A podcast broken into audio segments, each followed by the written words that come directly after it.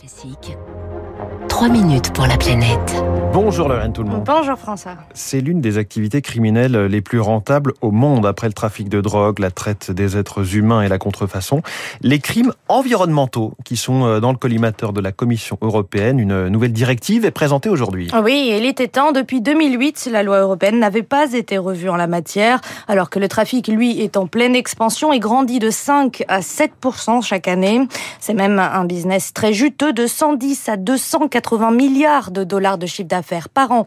Selon Interpol, maître Sébastien Mabille représente régulièrement en France des ONG environnementales devant les tribunaux. Interpol nous disait d'ailleurs l'année dernière euh, que désormais les atteintes à l'environnement constituaient les premières sources de financement des groupes armés et terroristes dans le monde. C'est-à-dire que Daesh, les Boko Haram, etc. se financent sur la criminalité environnementale, c'est-à-dire le trafic de matières premières, euh, le trafic d'espèces protégées, etc. La criminalité environnementale, c'est aussi euh, toutes les pollutions euh, au sol à travers les, les décharges sauvages qui se multiplient partout en France et qui se constituent un véritable fléau et elles qui sont alimentées par plein de multitudes de petites entreprises du bâtiment. Un fléau souvent porté par des réseaux mafieux qui sévissent dans toute l'Europe. Autre trafic majeur, le braconnage d'espèces protégées, mais aussi celui moins connu du bois précieux. La nouvelle directive de la Commission veut désormais faire de la déforestation illégale un délit spécifique, ce qui pourrait inquiéter des petits trafiquants comme des grandes entreprises, remarque l'eurodéputée écologiste Marie Toussaint. On estime que le bois illégal qui a été exploité en Roumanie ces dernières années dépasse euh, les 4 milliards d'euros. Or, on a plusieurs entreprises européennes, l'entreprise autrichienne Halls Industries par exemple, mais aussi Ikea, qui sont soupçonnés d'être largement responsables de l'achat de ce bois illégal en Roumanie. La Commission européenne veut aussi renforcer les moyens donnés aux forces de l'ordre.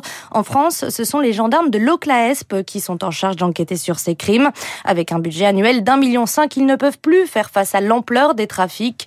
C'est ce que constate Arnaud Schwartz, le président de France Nature Environnement, qui collabore avec eux au quotidien. C'est des petites sommes. Quand on compare euh, ça euh, aux 30 milliards euh, au titre du plan de relance alloué à tout ce qui relève de la transition écologique, à 1,5 million, c'est peu de choses. On voit bien du côté de l'OCLAESP qu'il y a une bonne volonté, mais s'ils coopèrent avec nous, c'est aussi pour gagner en efficacité, faute de moyens humains suffisants à l'heure actuelle. Autre écueil, le traitement judiciaire de ces affaires, maître Sébastien Mabille. C'est seulement dans 25% des cas que euh, l'affaire va jusqu'au procès.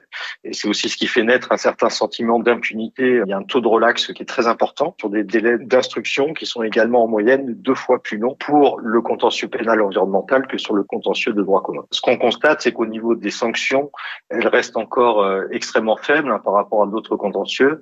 Type Lactalis, hein, pour pas la nommer, qui a été condamné euh, l'année dernière au tribunal correctionnel de Saint-Brieuc pour avoir pollué une, une rivière. Sur le plan pénal, c'est quelques dizaines de milliers d'euros. Dans cette nouvelle directive, la Commission européenne recommande qu'en cas de mort ou d'atteinte grave aux personnes, les crimes environnementaux soient punis d'au moins 10 ans d'emprisonnement. Merci, c'était Lauriane Tout-le-Monde, la chronique 3 minutes pour la planète qui est à retrouver en podcast sur vos applis et sur